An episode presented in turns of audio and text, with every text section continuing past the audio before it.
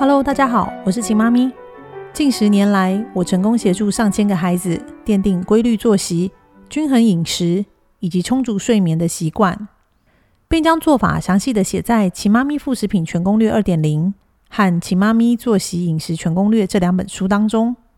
现在我在 Podcast 的《秦妈咪育儿攻略》将和大家分享更多的育儿经验、观念和孩子成长过程中所会遭遇的问题及解决的方式。今天要跟大家分享的是第五餐梦中拌奶。上次在戒除夜奶的方法中，我有提到可以让孩子喝第五餐。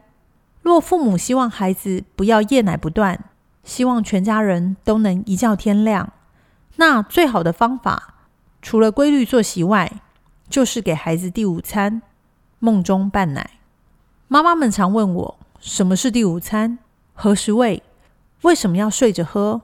为什么只给一半的奶量？要喝到何时呢？首先，第五餐是为了让白天食量未达一整天需求的孩子，可以用第五餐补充奶量，尽量达到一整天的总量，延长孩子晚上的睡眠时间。所以，我会建议父母在晚上十点到十一点左右喂孩子喝半奶。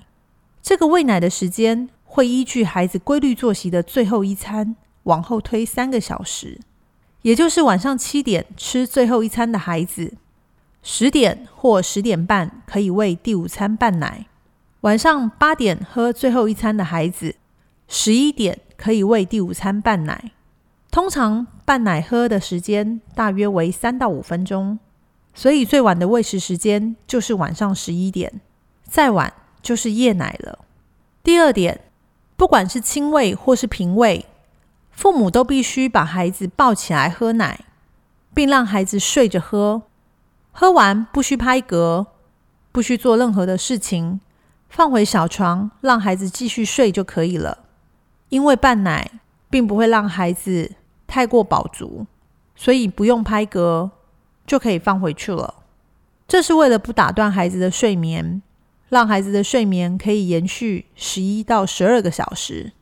第三点，只给半奶，也就是白天一餐奶量的一半或是更少。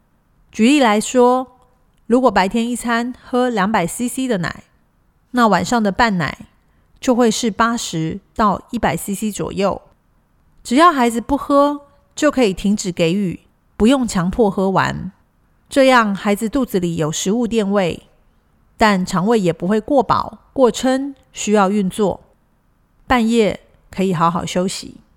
第四点，随着孩子月龄的增长，规律作息会让白天进食量增加。因此，只要孩子在睡梦中把脸撇开，或是紧闭嘴，不想喝奶，并可以直接睡过夜时，就表示孩子已经不再需要喝第五餐了。父母可以依照孩子的状况。一般在六到十二个月之间，就不用再喂第五餐奶了。当停止第五餐后，孩子在半夜有惊醒、哭闹或者是其他的状况，父母亲也不用太过担心，因为孩子不见得是肚子饿，有可能因为翻身、做梦而哭泣。